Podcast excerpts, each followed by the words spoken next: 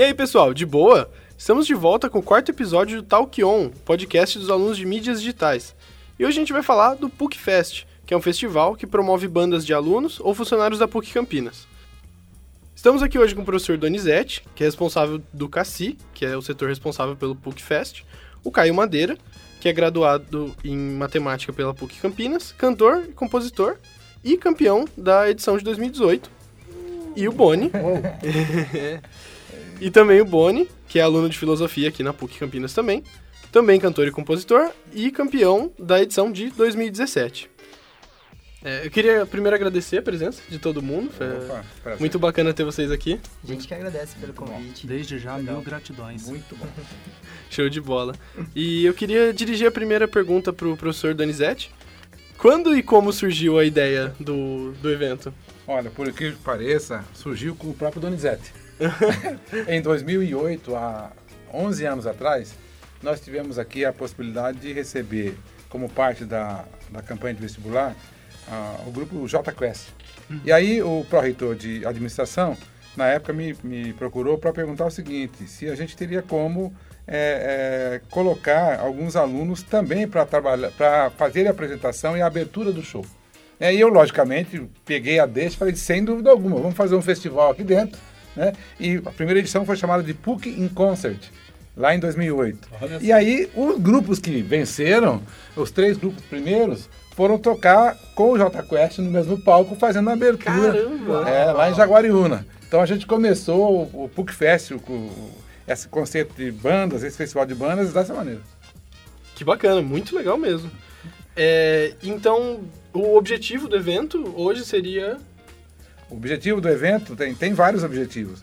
Primeiro é, como vocês estão vendo aqui, está com a gente hoje aqui uhum. o Boni e, e, o Caio Madeira, é, a gente tem vários alunos é, envolvidos com música dentro da universidade. A universidade não tem uma faculdade de música, mas a música faz parte do DNA do jovem entendeu? E principalmente do jovem universitário. E numa dessas, não há como dialogar com o jovem sem pensar em música. E no caso dos dois aqui, sem pensar em composição, porque os caras também são criativos pra caramba. Então, nesse caso, a gente entende que, primeiro, é divulgar a produção de alunos que trabalham com composição. Segundo, se não compõe, tem muita gente envolvida, tocando na noite, né, ou tocando em pequenos grupos, ou tocando no churrasco de casa com os amigos, não importa trazer essa moçada para poder mostrar seu talento aqui dentro. Então o festival é um espaço pessoal, ou mostrar um pouco dos seus talentos e capacidades artísticas, ou até mesmo no caso dos nossos dois amigos aqui, mostrar a, sua, a qualidade da sua produção, a sua capacidade de composição e etc. Né?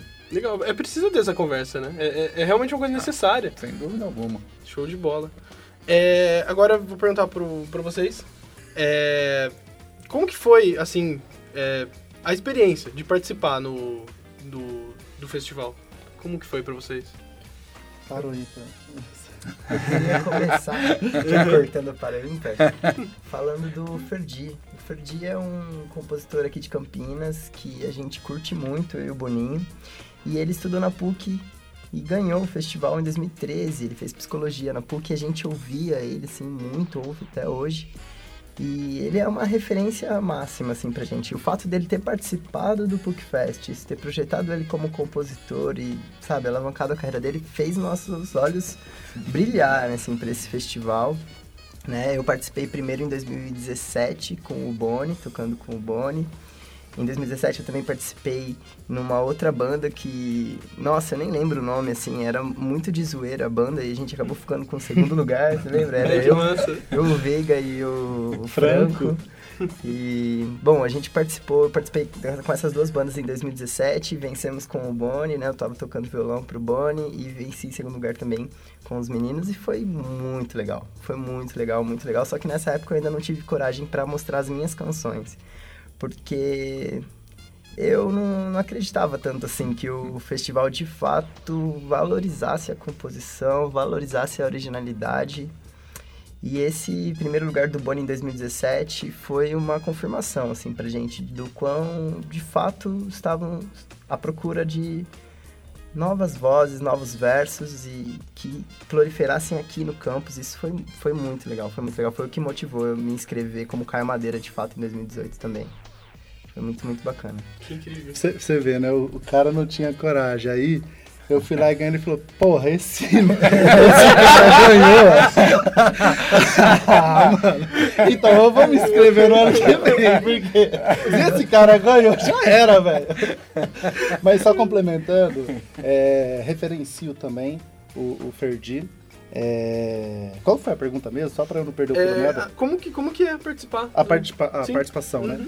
Uhum. É uma delícia, cara. Nós, desde é, o momento em que soubemos do festival, do incentivo que recebemos, é, a montagem do time, a elaboração da- das músicas para a fase é, inicial, né, a classificatória, os ensaios, a- a- participar disso foi uma delícia. Foi. E o festival acontece num momento do semestre, pelo menos pra gente lá em matemática, que tava todo mundo muito sobrecarregado, muito estressado, né? Lá começo de outubro, final de setembro, já foram as primeiras provas, então tá todo mundo pós-depressão, primeiras provas. e aí se envolver com arte dentro do campus, nesse momento, é uma válvula de escape sensacional, de verdade, assim. A gente vinha pra PUC sabendo que ia ter que estudar horas e horas a fio para as provas, mas sabendo também que ia ter um ensaio, que a gente estava finalmente botando nosso som no ouvido da galera. Então, ah, era muito bom. Era bom porque gerava arte no campus, em primeiro lugar, mas principalmente pra gente também. Ressignificava pra gente a vivência universitária. E, bom, foi, foi, foi muito legal mesmo pra mim, foi muito importante pra mim. É impossível pensar minha trajetória na PUC sem pensar o PUC Fest. É, Foi- é, energiza os Legal. alunos, né? No, no momento que tá todo mundo esgotado. Sim, sim, realmente essa é a palavra. Energiza, porque não tem como pensar em arte sem pensar no poder revigorador, renovador que ela traz. né? E nós podemos experienciar isso e transmitir isso. Isso é sensacional. Perfeito. E tem uma coisa assim que eu acho legal, é, é o poder contagiante da arte.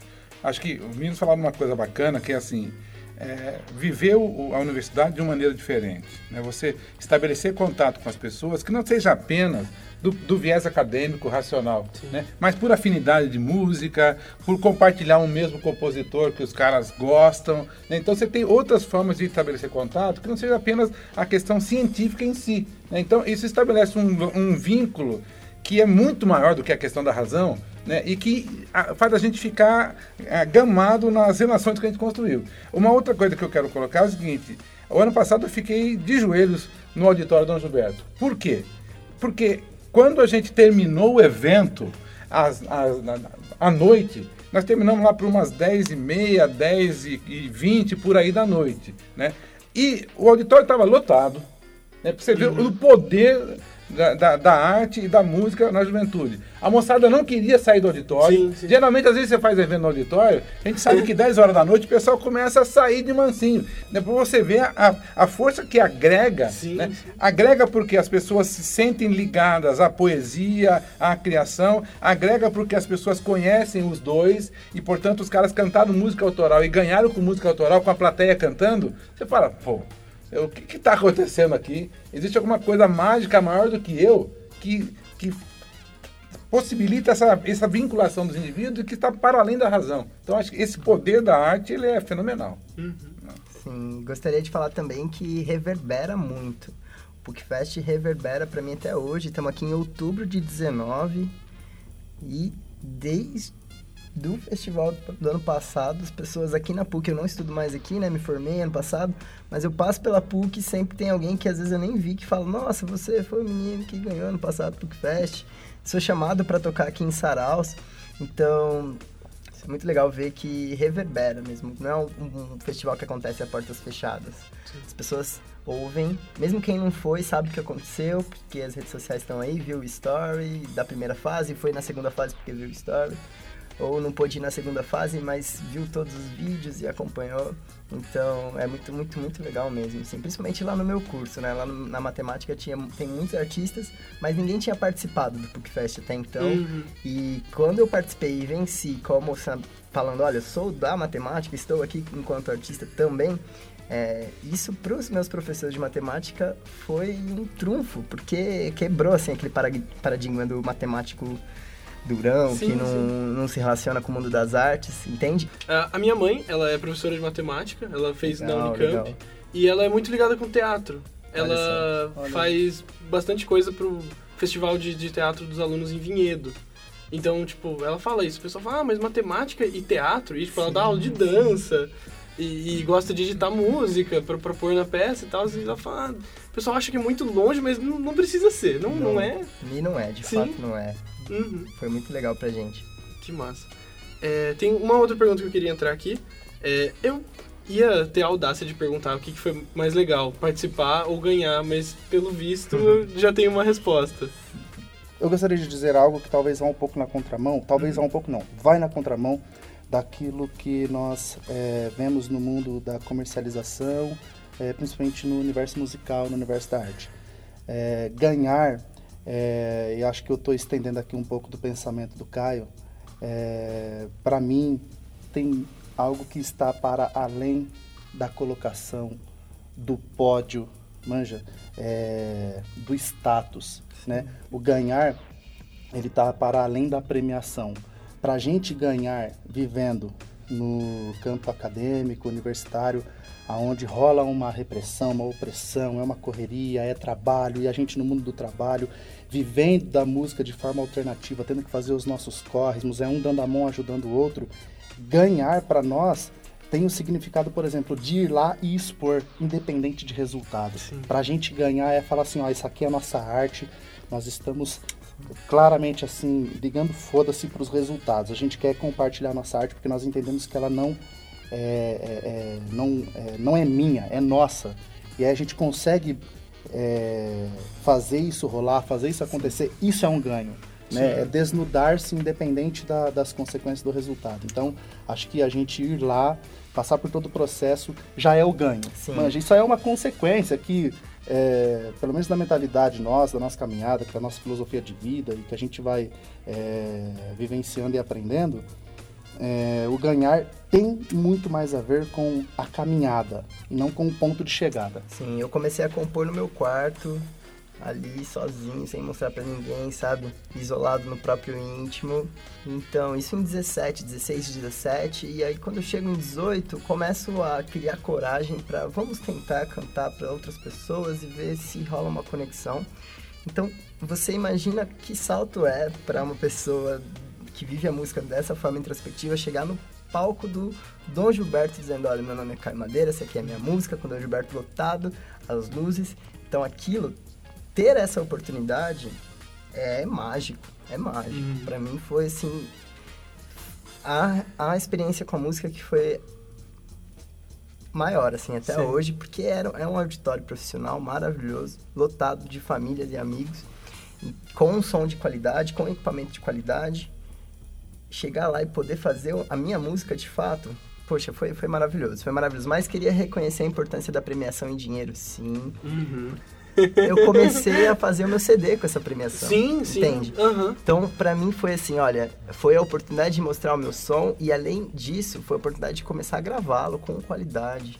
Né? A gente, no, vida de estudante, eu vivia com algumas bolsas aqui da universidade, pagava meu aluguel, pagava meu passe, meu arroz e feijão e não tinha mais o que ter para gastar e para investir. E aí eu queria fazer minhas músicas, as pessoas cobravam, olha, cadê a sua música no Spotify? Eu falava, cara, é um, é um salto muito, muito grande para mim. Vou tentar o PUCFest que está aqui mais possível e é uma possibilidade, quem sabe ele me permite investir esses R$ 1.500, que é uma grana muito legal para começar a investir em, em, equipamentos, em gravações. E hoje estou gravando meu CD, tá para sair aí no ano que vem, se tudo der certo.